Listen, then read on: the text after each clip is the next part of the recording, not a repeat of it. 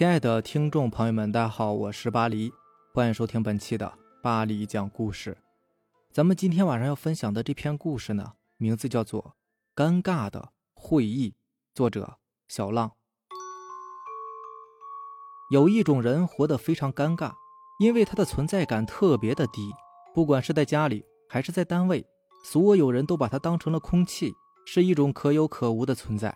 可事实上，他又是十分重要的存在。少了这个人呢，一切都不会成事儿。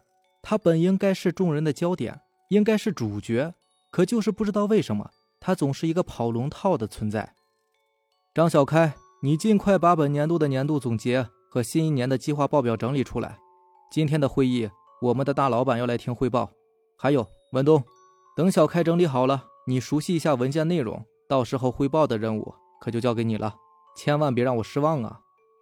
单位主管拍了拍文东的肩膀，大有委以重任的架势。文东也十分配合的说道：“放心吧，主管，我一定不会让您失望的。”二人的对话听得一旁的小开心中郁闷不已。自己辛苦整理出来的资料汇报工作，还要让另外一个人来做，有了功劳是人家的，自己就是一个打酱油的，那可真是吃野食下金蛋，为社会主义做贡献呢。自己觉悟啥时候这么高了？小开有些不满地对主管问道：“主管，汇报的事情不需要一起交给我吗？”主管闻言看了看张小开，不屑地说：“做好你的本职工作，领导让你做什么你就做什么好了，不要不服气。谁让你不是老板的亲侄子呢？”这下小开是彻底明白了，原来这是间接在拍领导的马屁呀！这个会给小开开的那叫一个郁闷呐！自己的辛苦劳动成果白白的送给了别人去邀功，换做谁心情也不会太好。关键是你还不敢表现出任何的一点不满，这才更叫人心里不爽呢。这个叫文东的家伙还真是一个不错的演员，汇报着别人整理出来的资料，那真是面不改色心不跳。这种没脸没皮的精神，确实值得好多不要脸的人来学习。汇报完毕，看得出来他大叔很满意，不住的拍巴着点头。表示认可。再看文东呢，受到表扬之后，那个故作谦虚的样子，小开真想冲上去给他两巴掌。大概是嘚瑟过了头，紧接着他那个领导大叔啊，又开始坑他的亲侄子了，说他汇报的如此精彩，趁着大家都在，就让文东再详细的说一下我们新一年的生产计划该如何发展和落实。本来是打算再给自己侄子一个表现的机会，也顺便给自己长长脸面。可没有想到，文东竟然如此的不争气，站起来支支吾吾，半天也憋不出一个响屁来，气得老板脸都绿了。最后还是让小开以文东助理的身份帮文东打了个圆场，这才让这次的会议不会太尴尬的结束。事后，主管和文东还将此事全都怪罪到了小开头上，还说小开故意抢风头，想要谋权篡位当主管，说的小开真是比窦娥还要冤枉。忍辱负重了好几天，这件事情总算是过去了。不过小开在单位混的呢，那就更加不吃香了，因为惹到了主管嘛。小开的同事们也担心和小开走得太近会让主管生气，所以为了避嫌，都开始疏远小开。小开彻底沦为了一滩臭狗屎，人人都是对他敬而远之的。现如今找个工作不容易，要不然小开真的想要辞职了。这个班上的也实在是太憋屈了。既然无力反抗，那就尽量学会适应吧。从那以后，小开的日子就可以用八个字来形容，那就是忍辱负重、苟且偷生。每天，小开都是尽自己所能，少说话，多做事儿，夹着尾巴做人，不求有功，但求无过。就这样混了三个多月。这天，主管呢又一次找到了小开，让他赶紧整理一份计划书，还是等着急用。由于这份计划书内容比较重要，主管很大度的给了小开三天时间。而且还给他派来一个帮手，这个帮手不是别人，正是那个让小开恨得牙痒痒的文东。文东这个人是眼高于顶，不学无术。有了上次那件事情之后呢，就开始对张小开怀恨在心。本来用不了三天就能够完成的计划书，结果在文东的好心帮助之下，小开整整忙了三天三夜。还好，总算是没有耽搁。开会的时候，为了避免像上次那样尴尬的事情发生，主管安排小开和文东。一起向领导汇报工作，当然了，主角还是文东。小开呢，只是在一旁做一个补充辅助而已。一开始都是文东在喋喋不休地说着，就好像这些天都是他总结出来的一样。小开每补充一句，文东还会投去一个不满的眼神。看到自己的侄子总被人抢了风头，次数多了，大领导也开始不耐烦了。在小开进行补充的时候，总是会从鼻孔里发出一种不满的哼哼声。主管心领神会，挤眉弄眼的让小开尽量闭嘴，少说话。小开生气的坐了下来。文东喜欢表现，那就让他自己嘚瑟好了。看到小开这个态度，大领导又是不满的哼了一声。汇报到了这个阶段，文东也没有什么词了。毕竟这份计划书呢是小开整理出来的，这些天他的工作主要就是搞破坏而已。见到文东总算是嘚瑟完了，小开站起来准备补充说明一下。可是还没等小开站起身，大领导就宣布今天的会议就到此结束。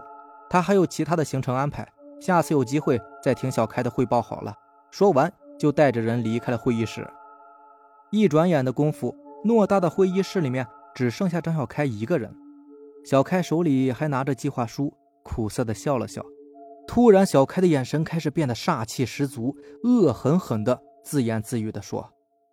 你们必须好好的听我做完汇报，谁也不要打断我，谁也不要插嘴，谁也不要对我使眼色，谁也不要抢了我的风头。说完，小开一拳头重重的砸在会议桌上。这就是我整理出来的计划书，各位尊敬的领导同事们，不知道大家有没有什么意见或者建议呢？希望大家能够说出自己的想法，我们一起交流探讨一下。文东，你先来说说吧。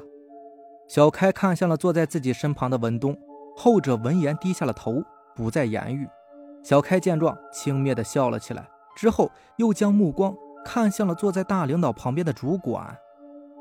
主管，我的计划书怎么样？讲解的很详细吧？是不是要比文东这个棒槌讲解的详细的多？小开的话很是放肆，但是主管却没有责备小开。领导，看看你的倒霉侄子吧。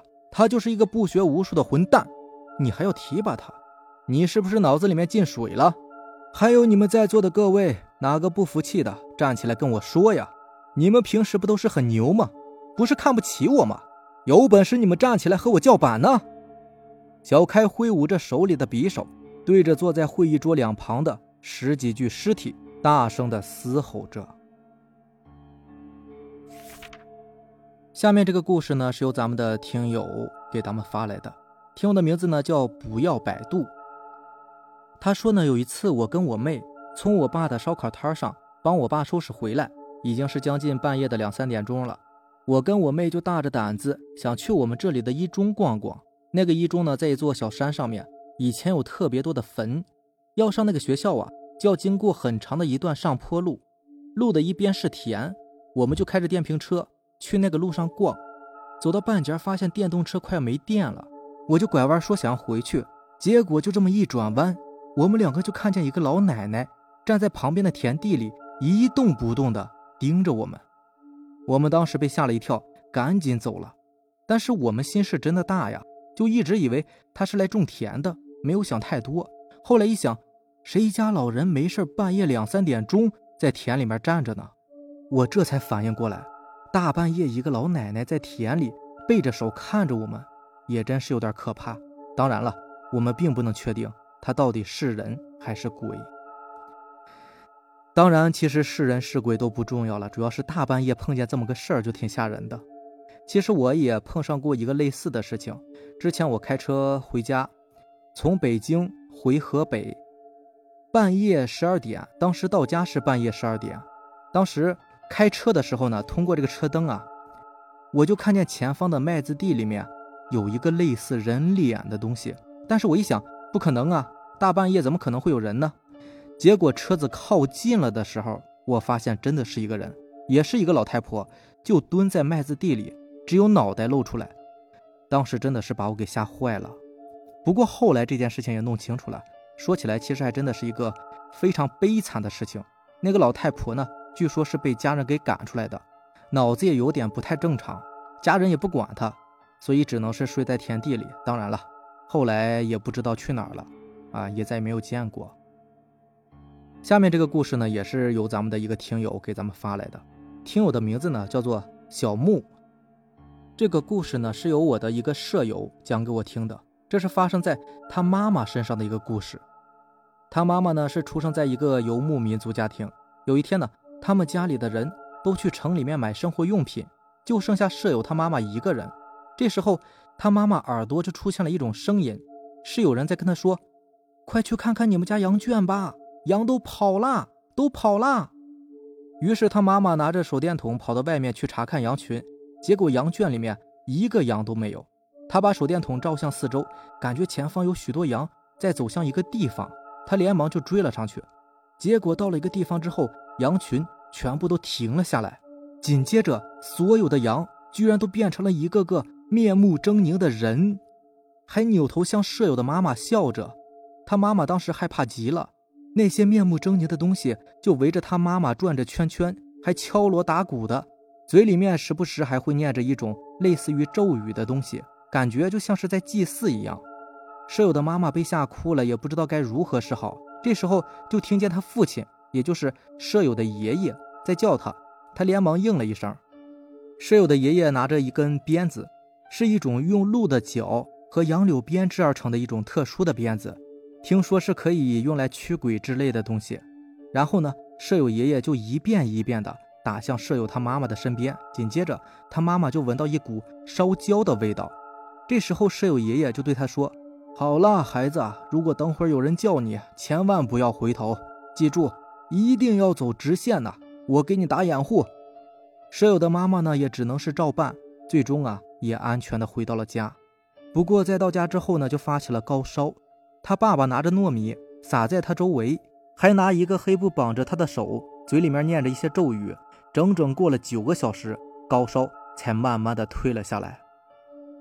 哇，这个故事还蛮神奇的啊，非常的魔幻，啊，也非常的精彩。行，那感谢咱们两位听友吧，谢谢。好了，以上就是咱们今天晚上要分享的所有的故事了。如果喜欢咱们的节目呢，就点个订阅吧。另外，如果你也有比较精彩的故事想要分享给大家呢，可以给我私信或者是留言，或者是加我的微信：四五七五幺七五二九四五七五幺七五二九。然后呢？咱们这儿建了一个微信群，也可以再加上我的微信之后跟我说进群啊，我就可以把你拉到咱们的微信群里面，没事可以一块儿聊聊天什么的，也挺好的。行，那咱们今天晚上就这样吧，咱们明天见，拜拜，晚安。